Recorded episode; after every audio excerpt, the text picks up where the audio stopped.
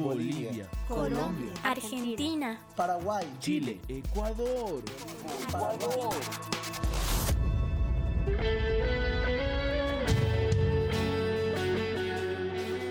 Muchas naciones, muchas naciones. Una voz que proclama las verdades del Evangelio de Cristo, descubriendo las mentiras que engañan a los jóvenes y estableciendo principios para vivir en el Espíritu. Somos generación profética. Generación profética. Somos generación profética. Generación profética. Generación Profética.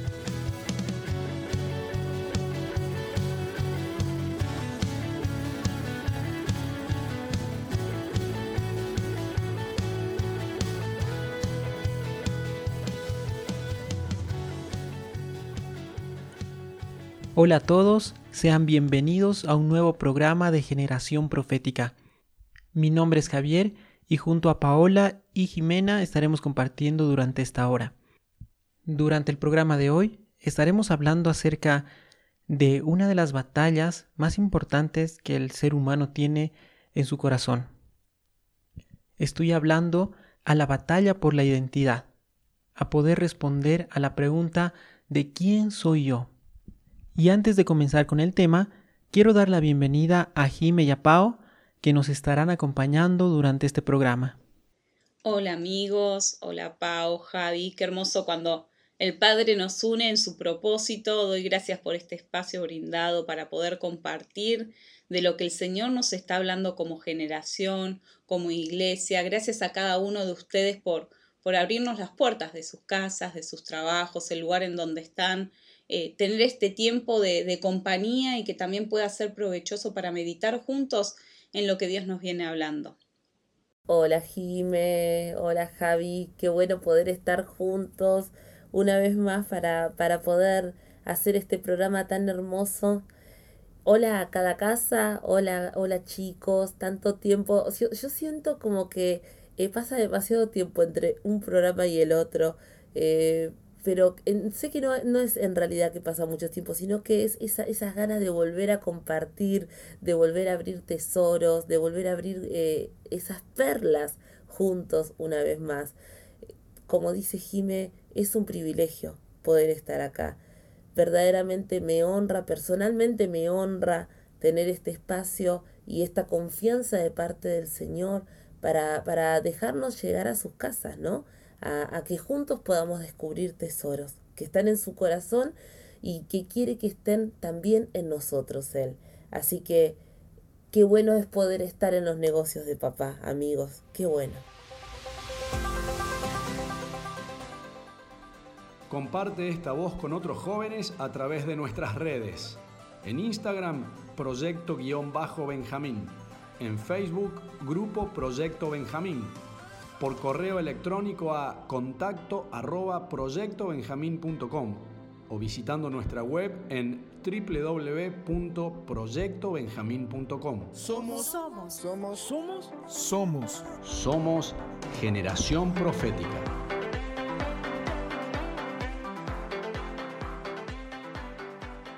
Para empezar, abriendo este tema, eh, quiero aclarar que este es un tema que hemos tocado en el último Benjamín, en el Benjamín que se ha realizado eh, en forma online en el año 2021. Y realmente eh, Pau, Javi habrán escuchado luego las repercusiones de, abrir este tema en los jóvenes y cómo esto los ha movilizado. ¿no? Eh, el tema de hoy, el título del programa de hoy es ¿Cuál es nuestra imagen? ¿Cuál es nuestra imagen? Y qué tremenda esta pregunta, ¿no? Con la que comenzamos el día uno del campamento y creo que nos movilizó a todos. Creo que, que es un tema que nos habla de identidad, pero que también puede ir mucho más profundo que la identidad. Y, y bueno, ¿y cómo más profundo? Hoy lo vamos a estar abriendo, hoy nos vamos a estar metiendo en, en esto. Eh, fíjense en que dentro de las luchas que el ser humano tiene en su corazón, la más importante, la batalla en la que cada persona se va a encontrar en algún momento de su vida es la batalla por la identidad. Y es una batalla que no tiene límites de edad. Vos decís, no, corresponde a la edad de los más jovencitos, ¿no? A los 14, 15 años. No, pero vemos gente de 25 años. Vemos gente de 30 años, de 40 años y aún gente que lastimosamente llega al final de sus días todavía preguntándose, ¿quién soy? ¿A qué imagen respondo? ¿Cuál es mi identidad? ¿Cuál es mi propósito? Entonces, qué tremendo poder traer luz sobre este tema. Fíjense en que es un tema que, eh, que abarca esta pregunta, ¿no? ¿Quién soy yo? Qué gran pregunta. Qué, qué pequeña pregunta, pero qué gran pregunta. ¿Quién soy yo? Y de alguna manera todos pasamos por esta pregunta. Fíjense en que los filósofos han tratado de responder a través de años a través de diferentes filosofías, a través de, diferentes filósofos, han tratado de, responder esta pregunta. La ciencia ha tratado de dar su opinión, diciendo que somos eh, seres animales que evolucionaron. La nueva era que dice que somos seres de luz. Para los consumistas somos seres comerciales, ¿no? Esta pregunta que lleva tantas respuestas. ¿Quiénes somos? ¿Quién es el hombre? aún en esta búsqueda que tanto se ha hecho durante tantos años y hasta el día de hoy, es una pregunta que se sigue haciendo la humanidad, no termina ninguna de estas respuestas, termina de satisfacer esta pregunta. No se puede hasta el día de hoy responder esta pregunta. Y aunque surgen estas respuestas, ¿no? Fíjense en que se nota, se percibe que a la gente no termina de satisfacerlo. Y, a mí me llama la atención, no sé chicos si alguna vez se preguntaron, el éxito que tiene, em, por ejemplo, las revistas, ahora por ahí ya no se usan tanto las revistas, ¿no? Pero, pero se mandan por ahí esas encuestas en que dicen, em, ¿con qué animal te identificas? ¿no? ¿Con qué, ¿A qué famoso te pareces? Eh, ¿Qué tipo de mujer sos? ¿Qué tipo de joven sos? ¿Sos una mujer fuerte? ¿Sos una mujer valiente? ¿Sos... Fíjense en la cantidad de, no sé si se han dado cuenta, a mí me llama muchísimo la atención y, a veces me río porque surge cada cosa, ¿no? Y es una sed tremenda de poder identificarse con algo y que alguien le diga a esa persona, a ese ser humano, quién es. Aunque tenga que, esa sed, ¿no? De, buscar la identidad, aunque se tenga que parecer a un animal, ¿no? O a un personaje de, ciencia ficción. Pero esa necesidad de identificarse esa sed de identificarse con algo, con alguien, que alguien le responda esta pregunta de identidad. ¿Quién soy? ¿Quién soy yo? Y qué tremendo esto. Así que bueno, de esta manera arrancamos eh, el programa con una pregunta. ¿Quién soy yo? ¿Verdad, Jime? Este, ¿qué persona no se ha preguntado en algún momento esa pregunta? ¿Quién soy yo? Y cómo realmente los seres humanos llegamos a desarrollar nuestra propia identidad. ¿Qué factores se ven involucrados en el desarrollo de esta identidad? En definitiva, hay muchos factores. Entre ellos podríamos nombrar el entorno donde crece eh, la persona. Eh, un niño se ve expuesto a diferentes estímulos en el entorno donde va creciendo. Está involucrada la familia, los padres, los hermanos, la cultura más cercana, ¿no es cierto? Los familiares, y luego podemos mencionar todo lo que va a recibir de parte del colegio. Todo a lo que se va a ver expuesto en su entorno va a contribuir en la formación de su identidad. Pero la mayoría de las personas no somos responsables de lo que estamos recibiendo en esta etapa. ¿No es cierto? De niños no nos cuestionamos lo que nos enseñan, lo que vemos. Quizás recibimos más de lo que vemos como ejemplo de las personas que nos rodean que de lo que nos enseñan. Y luego viene una etapa muy importante, luego de la niñez, ¿no es cierto? Empieza la pubertad, la juventud, y durante esta etapa se dan muchos cambios en las personas. Cambios que llegan a ser muy importantes para poder establecer la identidad en la persona. Y a todo lo que nos vamos a ver expuestos durante la etapa desde la pubertad hasta la juventud, las cosas que vamos a hacer, que vamos a escuchar va a tener un impacto directo en la formación de la identidad de la persona. Y esto es muy importante lograr entender, ya que la identidad que debemos desarrollar en nosotros no solamente debe ser la que hemos recibido en nuestra niñez a partir de nuestra familia. Debemos estar conscientes de la identidad a la que Dios nos está llamando a tener. Una identidad basada en la verdad, en lo que Dios, en lo que Cristo ha hecho en nosotros.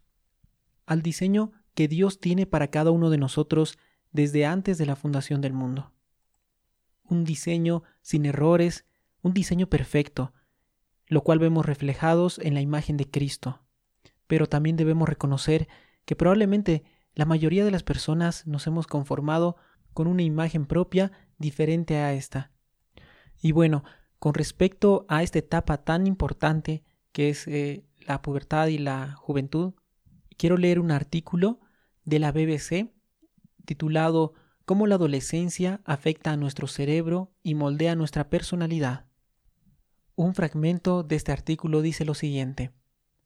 Aunque nuestra personalidad tenga raíces en la infancia, sé que habrá muchos cambios en el futuro, principalmente cuando entren en la pubertad. La adolescencia es una fase de transformaciones rápidas. No en vano la neurocientífica cognitiva británica Sarah Jane Blakemore, especializada en el cerebro adolescente, describió recientemente el desafío de esta etapa del desarrollo humano como una tormenta perfecta por el aumento repentino y simultáneo de alteraciones hormonales, neuronales, sociales y depresiones de la vida. A la lista podía haber añadido perfectamente los cambios de personalidad. Efectivamente, desde los primeros años de la infancia hasta su etapa final, nuestra personalidad y temperamento se consolidan a medida que adoptamos una forma de pensar, actuar y sentir más consciente. La estabilidad de la personalidad se refuerza de nuevo a partir de la fase final de la adolescencia hacia la edad adulta. Pero la fase intermedia, es decir, en la adolescencia, esa tendencia se interrumpe. El caleidoscopio de la personalidad se agita y es profundamente importante cómo se colocan las piezas. Estudios a largo plazo muestran que los rasgos que aparecen durante nuestra adolescencia pueden predecir una serie de resultados a lo largo de la vida, como el éxito académico o el riesgo de desempleo. Bueno, acabo de leer solamente una fracción de este artículo y solamente para aclarar, aunque aquí se utiliza el término adolescente, nosotros eh, aprendimos que en realidad este no es un término correcto, ¿no es cierto? Porque sabemos que las personas en esa etapa no adolecen de algo. Y por eso es que estoy utilizando el término juventud. Pero eh, los datos que nos revela este artículo son muy interesantes. Podemos ver que esa etapa que se da desde el término de la niñez hasta probablemente los 20 o 25 años eh, es una etapa muy importante en lo referido al establecimiento de la identidad de una persona. Y la pregunta es, ¿qué factores van a influir en esta etapa para que formemos nuestra identidad? Las personas nos vemos expuestas a diferentes cosas a diferentes estímulos. Eh, en esa etapa es común el uso frecuente de las redes sociales.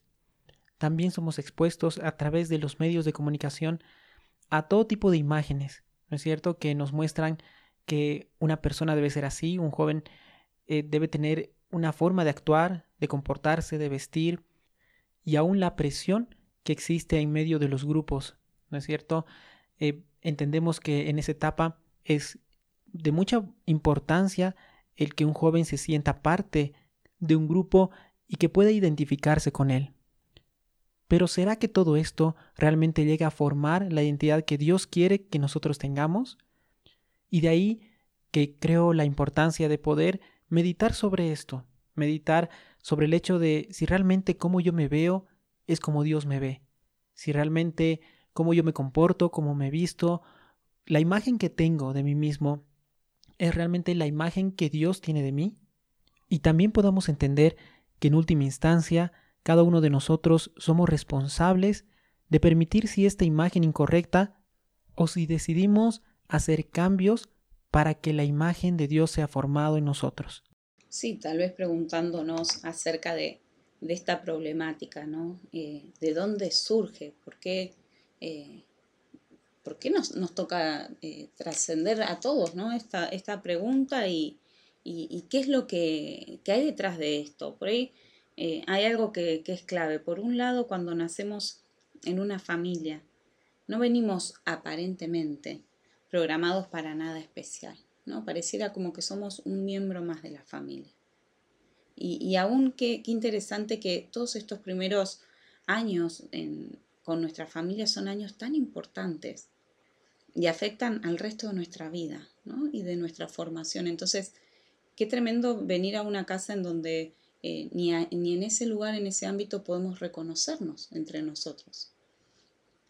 Y por otro lado, eh, tenemos otro problema más, que a veces la gente cuando conoce el mensaje del Evangelio, no conoce su identidad.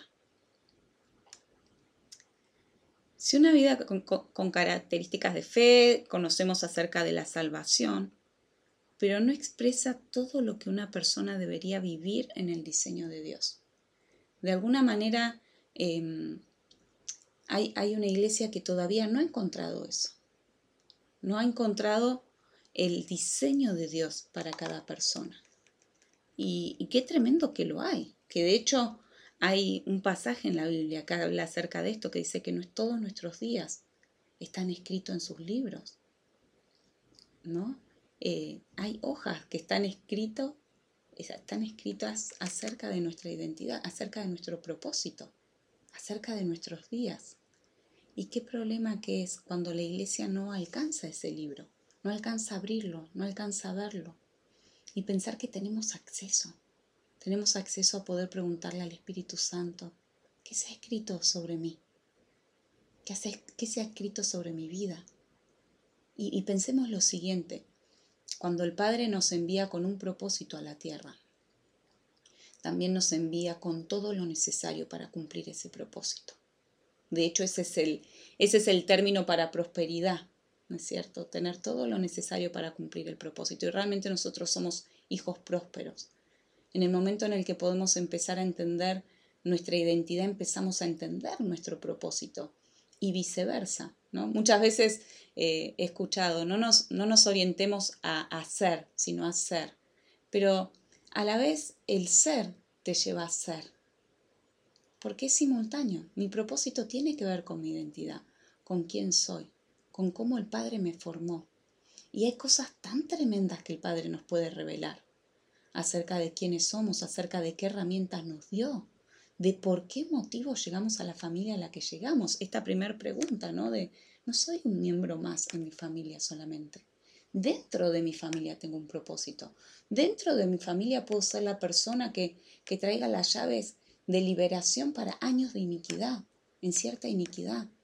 Y acá te digo algo, joven la lucha que estés teniendo con tus iniquidades no es solo tu lucha, es la lucha familiar. No estás solo en esta batalla. Así como has venido con herencia espiritual de parte del Padre, muchas veces tenemos que luchar con otras herencias. Y aún pareciera muchas veces que nuestra herencia de iniquidad se hace más presente y la tenemos más clara que nuestra identidad en Cristo. Y que toda la herencia que hemos recibido del cielo para venir a esta tierra. Entonces, Creo realmente, iglesia, que es tiempo de abrir los ojos, y me lo digo a mí misma. Es tiempo de abrir mis ojos para ver quién soy en Cristo. ¿Qué Él habló sobre mí en el momento en el que me creó?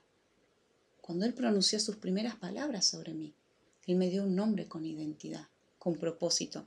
Y así como lo, hay un propósito en tu familia, hay un propósito en tu ciudad. ¿Por qué naciste en esa ciudad? No es casualidad. Tenemos que entrar en entendimiento. ¿Por qué nací en la nación en la que nací?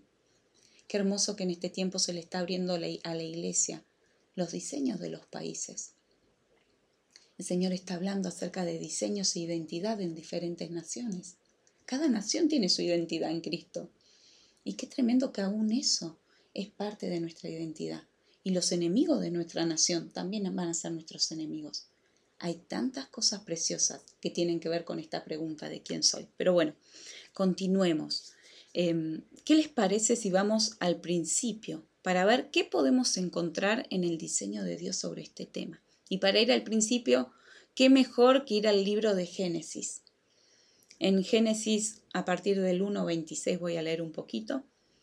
Y dijo Elohim, hagamos a un hombre a nuestra imagen, conforme a nuestra semejanza, y ejerzan dominio sobre los peces del mar, sobre las aves de los cielos, sobre el ganado y sobre toda la tierra, y sobre todo reptil que repta sobre la tierra. Versículo 27. Y Elohim, Aleph Tab, creó al hombre a su imagen, a imagen de Elohim lo creó, macho y hembra los creó. Génesis 5.1 dice, esta es la escritura de la genealogía del hombre. El día que Elohim creó al hombre, lo hizo a imagen de Elohim. Génesis 5.3. Y había vivido Adán 130 años cuando engendró a su semejanza, conforme a su imagen, y llamó su nombre Set. Tengamos en cuenta este diseño. Lo vamos a ir abriendo. Para empezar, Dios crea al hombre a su imagen, al primer hombre, Adán. Lo engendró conforme a su imagen. Adán y Eva. Pero ellos pecan y no solo pierden el derecho a permanecer en el huerto y comer del árbol de la vida y tener comunión con los con cielos y tierra, sino que lo más doloroso es que pierden la imagen del que los creó. Wow, Jimé, wow. Eh, me, me, quedó eh, picando algo ahí, ¿no? Eh, recién nos decís esto, que, que qué doloroso, que es que, que, Adán haya perdido la imagen, ¿no? Que mm, se haya como filtrado la desobediencia, el pecado, y haya hecho que, que se pierda esa, eso tan hermoso que el Señor nos ha dado que es haber sido creados a su imagen y a su semejanza. Cómo se distorsionó, porque bueno, en sí el pecado viene a distorsionar, viene a poner velos de que lo que es es en él tan tan real, tan hermoso, tan tan tan preciso que nos haya hecho iguales a él, eh, se distorsione por haber eh, por habernos contaminado. Y me quedé pensando en algo que abriste un poquitito medio a la pasadita, eh, bien al comienzo, cuando nos traías esto, qué tremendo que es que las naciones tienen una identidad. Me quedé como pensando en eso y me acordaba de un, ejemplo que se dio en, uno de los campamentos de Benjamín, en donde se hablaba de que eh, nosotras las argentinas eh, muchas veces como que copiamos como esa manera de, de lo europeo, ¿verdad? ¿No? El, el, el, estereotipo de mujer europea, ¿no? Rubia, muy delgada, eh, ropas, e, estilos, ¿no? Y pensaba en eso, ¿no? Y bueno, ¿qué tiene que ver esto con una nación? Pero, pero sí, yo pensaba en eso como en, en algo, si se quiere, pequeño, ¿no? Pero qué tremendo que es cuando tomamos la imagen de otra nación y, y, y la que la asumimos como algo nuestro, como algo, eh, mm, como decirlo, ¿no? Eh, personal, algo propio de nuestra tierra, ¿no? Eh, es muy tremendo, porque entiendo esto, cuando una nación no tiene identidad y toma un poco de acá, un poco de acá, es como que, ¿no? En cierta manera somos como una especie de Frankenstein, ¿no? Y, y lo, lo, que tiene, más allá de que eh, en, en, aspecto no es para nada hermoso, sino que también se pierde el gobierno.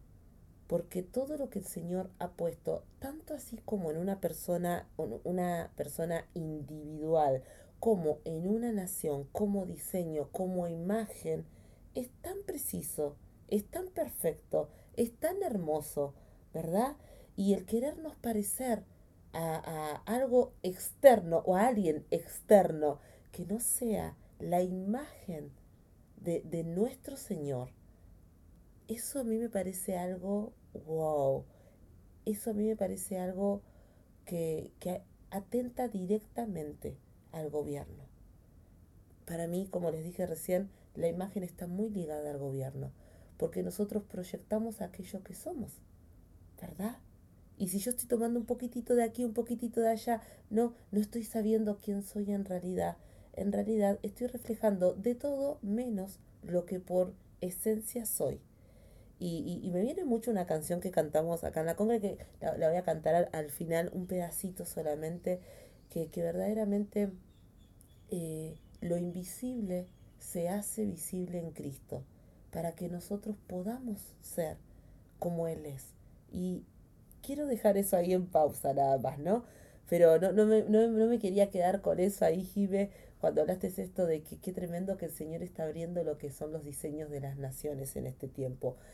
Defendamos eso, seamos personas que no solamente empiezan, sino que se mantienen, permanecen en este eh, aprender de Él, cuál es el diseño, cuál es la imagen que nos ha dado como naciones, para que dejemos de ser de todo un poco y volvamos a recuperar el gobierno de nuestras naciones, de los lugares en donde el Señor nos puso, ¿sí? sabiendo, entendiendo y disfrutando de cómo Él nos ha creado, de cómo Él nos ha dotado de tantas cosas y dejando de mirar hacia afuera, dejando de poner los ojos hacia afuera cómo el otro es, qué el otro tiene y anhelando ser una, de una manera o en una imagen que no nos pertenece y pudiendo entrar en justicia y en, estar en ese, en ese disfrute, ¿no? en ese gozo de ser quien Dios dice que somos. Solo eso quería, quería sumar, amigos, por el momento. Y qué triste, ¿no? Esta parte de la historia eh, en donde Adán ya engendra a su semejanza. Un hombre ya destinado a morir, que hereda eh, el pecado, hereda la muerte. Un, un hombre sin vestidura de gloria, sin acceso al huerto, apartado del lugar especial que Dios había creado para ellos. Un poco lo que hablábamos anteriormente, ¿no? Esa iniquidad que hemos heredado. El pecado nos robó la imagen de Dios. Al no tener la imagen de Dios, Adán no sabía quién era. Y he aquí el origen de los problemas de identidad, justamente.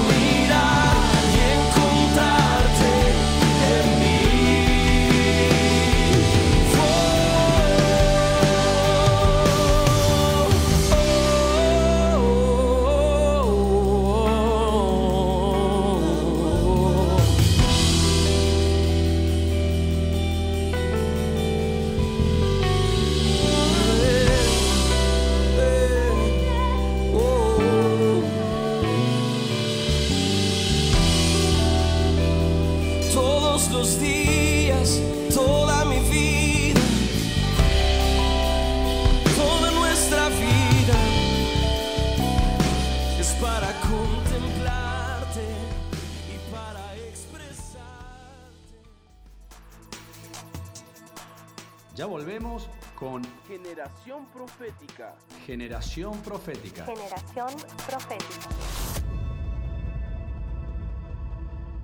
Y siguiendo con, con la ola eh, en la que venimos desde el primer bloque, vimos que el ser humano fue diseñado y programado para tener la, la imagen del Señor, para, para que seamos los que traemos la imagen del Señor aquí en la tierra y al haber entrado el pecado y haber eh, causado tremendo daño, tremenda pérdida de autoridad, ¿no? Ahí con, con Adán y con Eva, eso lo que produjo fue que el ser humano se comience a degenerar, ¿sí?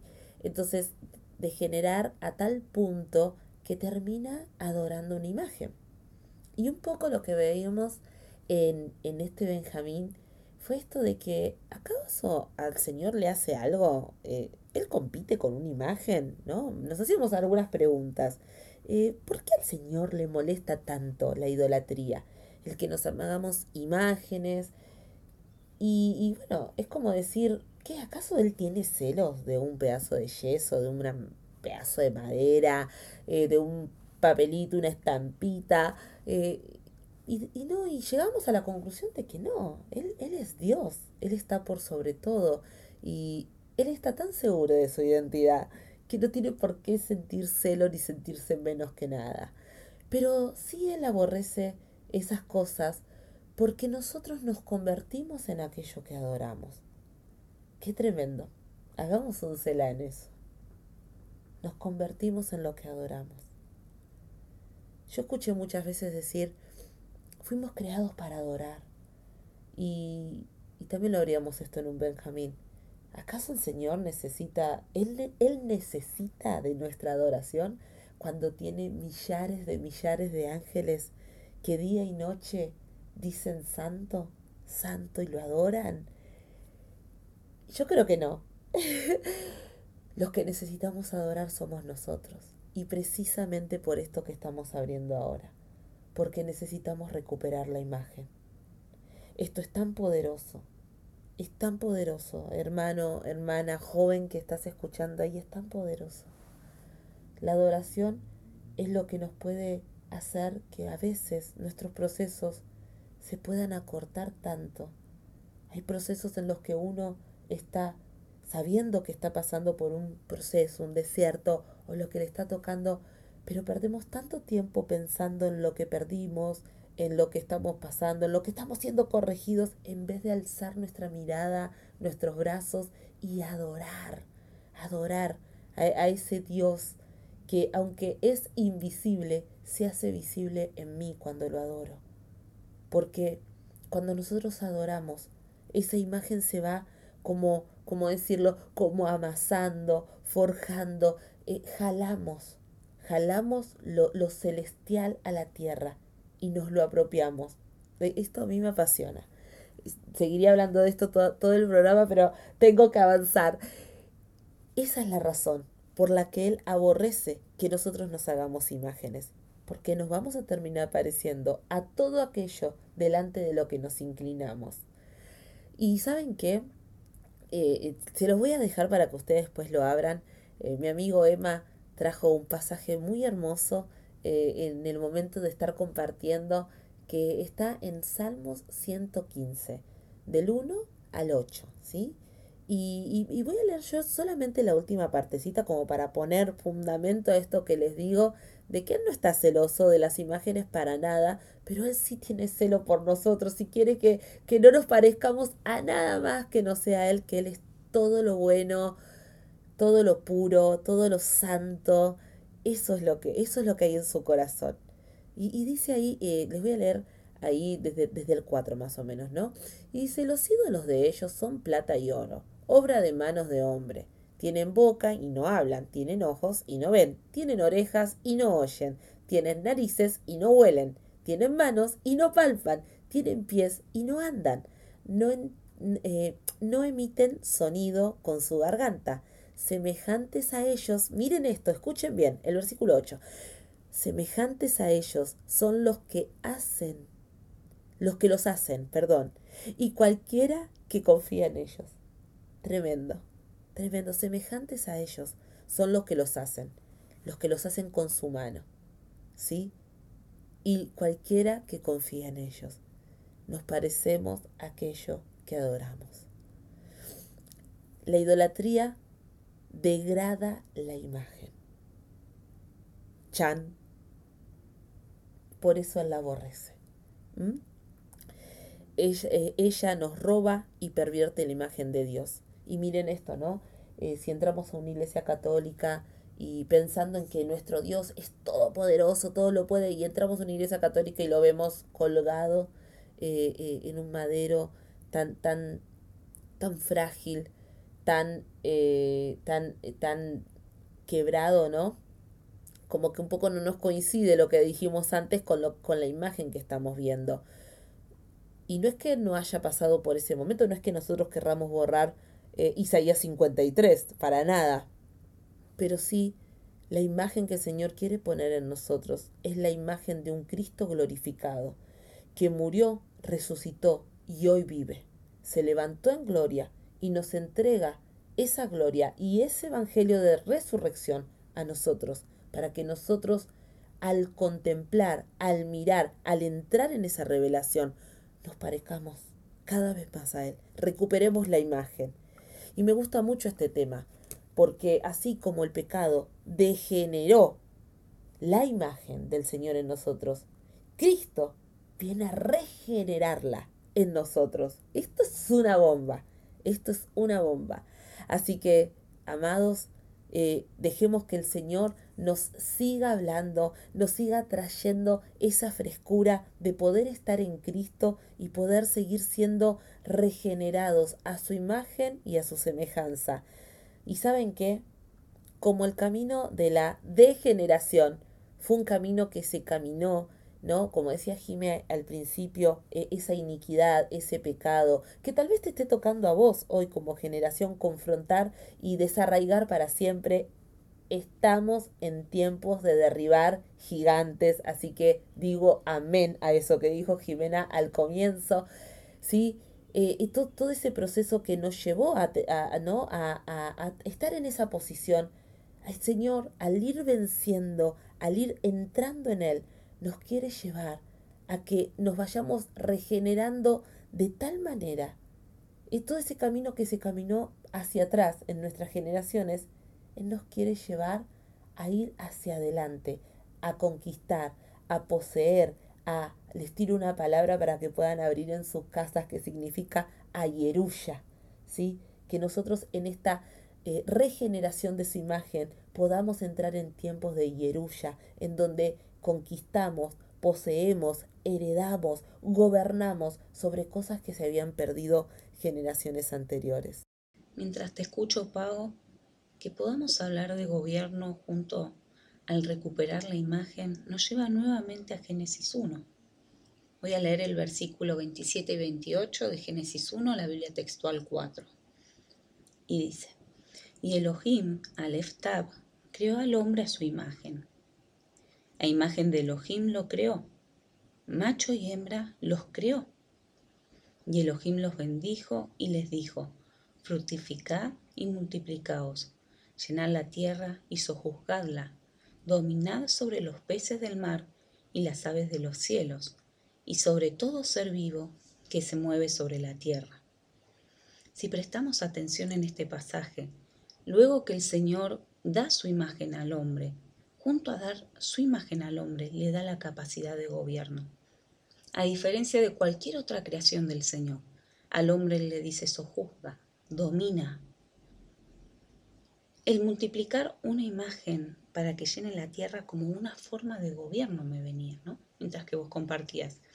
Y me hacía pensar en los distintos eh, sistemas religiosos que conocemos, que han ido surgiendo.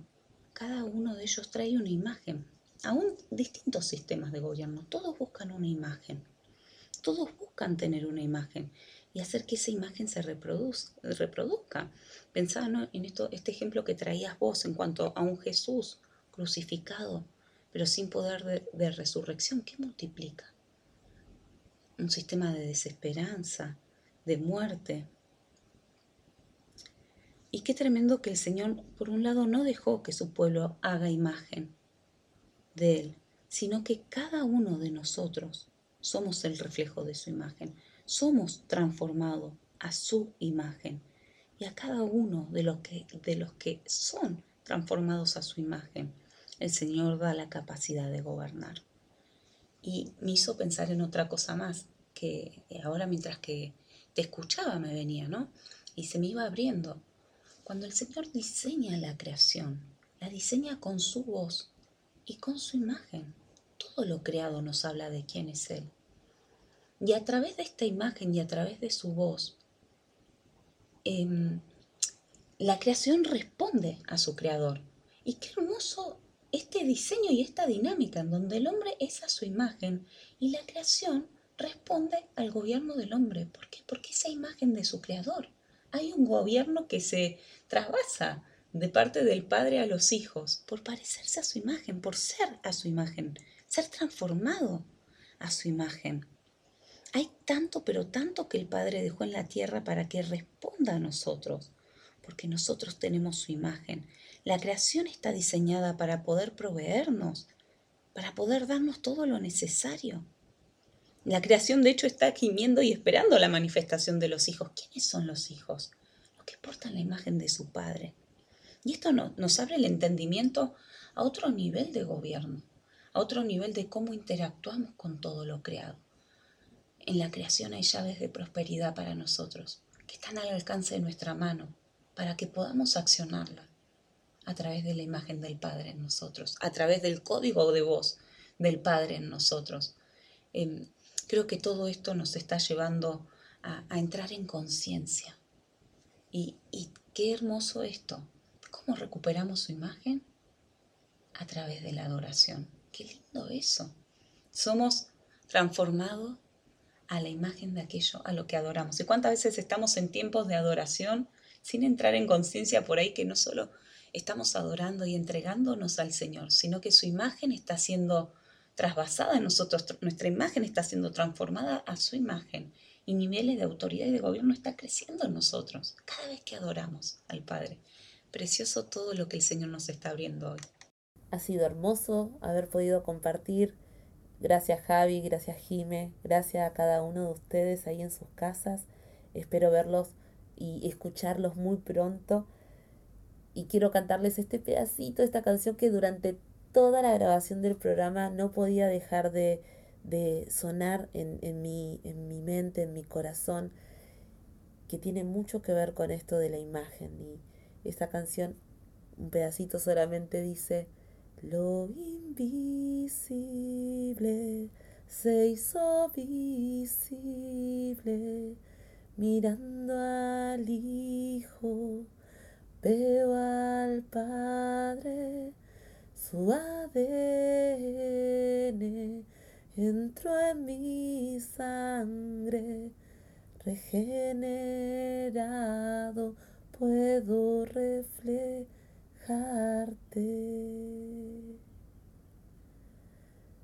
Abba, Padre, Abba, Padre, el Espíritu del Hijo en mí me trajo libertad y pertenencia. Abba, Padre, Abba, Padre, el Espíritu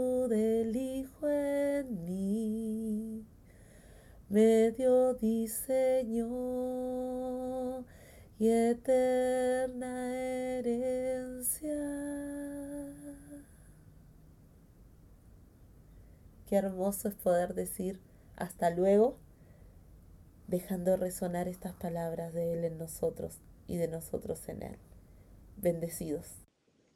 Amén. Qué, qué hermoso eh, todo lo que estás trayendo y, compartiendo en esta adoración que se abre, Y oramos para que se siga abriendo esta adoración de hijos que claman, Abba Padre. Y en ese clamar y en ese adorar, Señor, abrimos nuestros espíritus, todos nosotros, los que nos hemos conectado con este programa, lo que nuestro espíritu ha sido llamado. Siento que muchos hemos, ha sido llamada nuestra atención. Por ahí tenías la radio de fondo en este momento, pero de golpe algo te hizo detenerte, te llamó la atención y sabes que sabes que sabes que el Padre está hablándote en este día.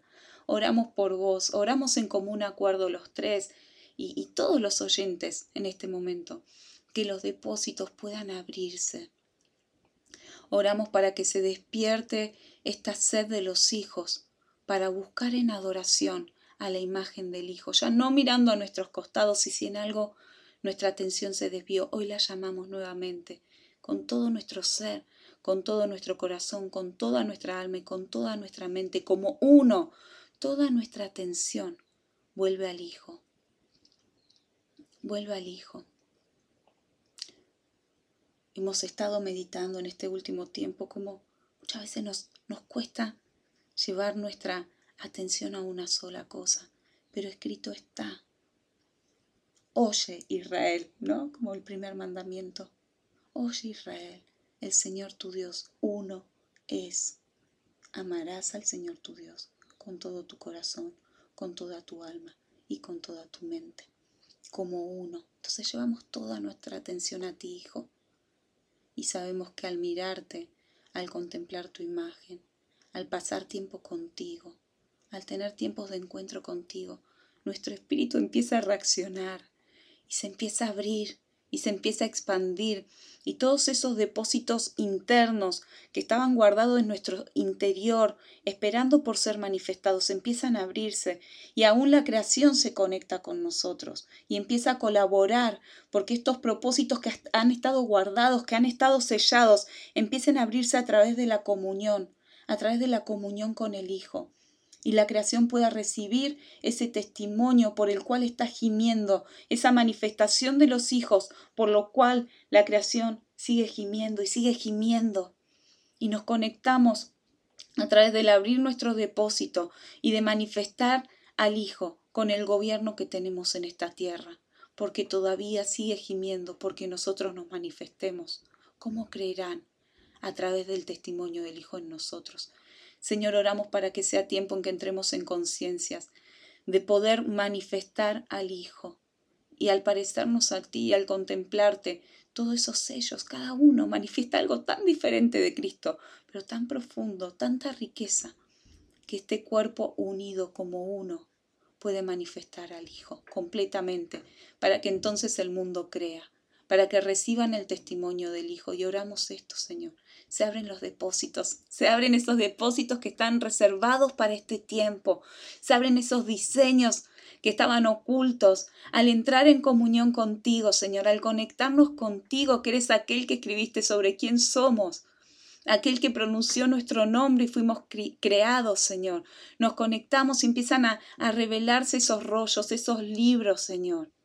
Y al caminar en, contigo, Señor, y en nuestra adoración cotidiana, se sigue abriendo y manifestando quiénes somos en ti, para que entonces el Hijo se manifieste y tu gloria, Señor, pueda llenar la tierra a través de tus hijos y que la tierra pueda dar testimonio y los cielos puedan dar testimonio de que los hijos son la gloria del Padre, porque lo manifiestan a Él, al primogénito, y damos testimonio. Gracias, Señor. Damos tantas gracias por este cuerpo tan maravilloso que has entregado. Señor, entramos aún en una conciencia mayor de la unidad, porque sabemos que no es mi propósito solamente. Yo vengo a ser el propósito de la iglesia. Yo vengo a ser parte de un propósito mayor. Así que si hermano estabas angustiado por conocer tu propósito y pensar que tenías que hacer todo solo, encontrarás tu depósito también cuando te conectes con el cuerpo. Y llamamos a esta conexión primero con el Hijo, para que lo que yo soy se abra y se manifieste. Y también esta conexión de unidad perfecta entre los hijos y el cuerpo, y el cuerpo con la cabeza. Gracias Señor. Hablamos tiempo de unidad. Nuestro Dios uno es, uno es, uno es.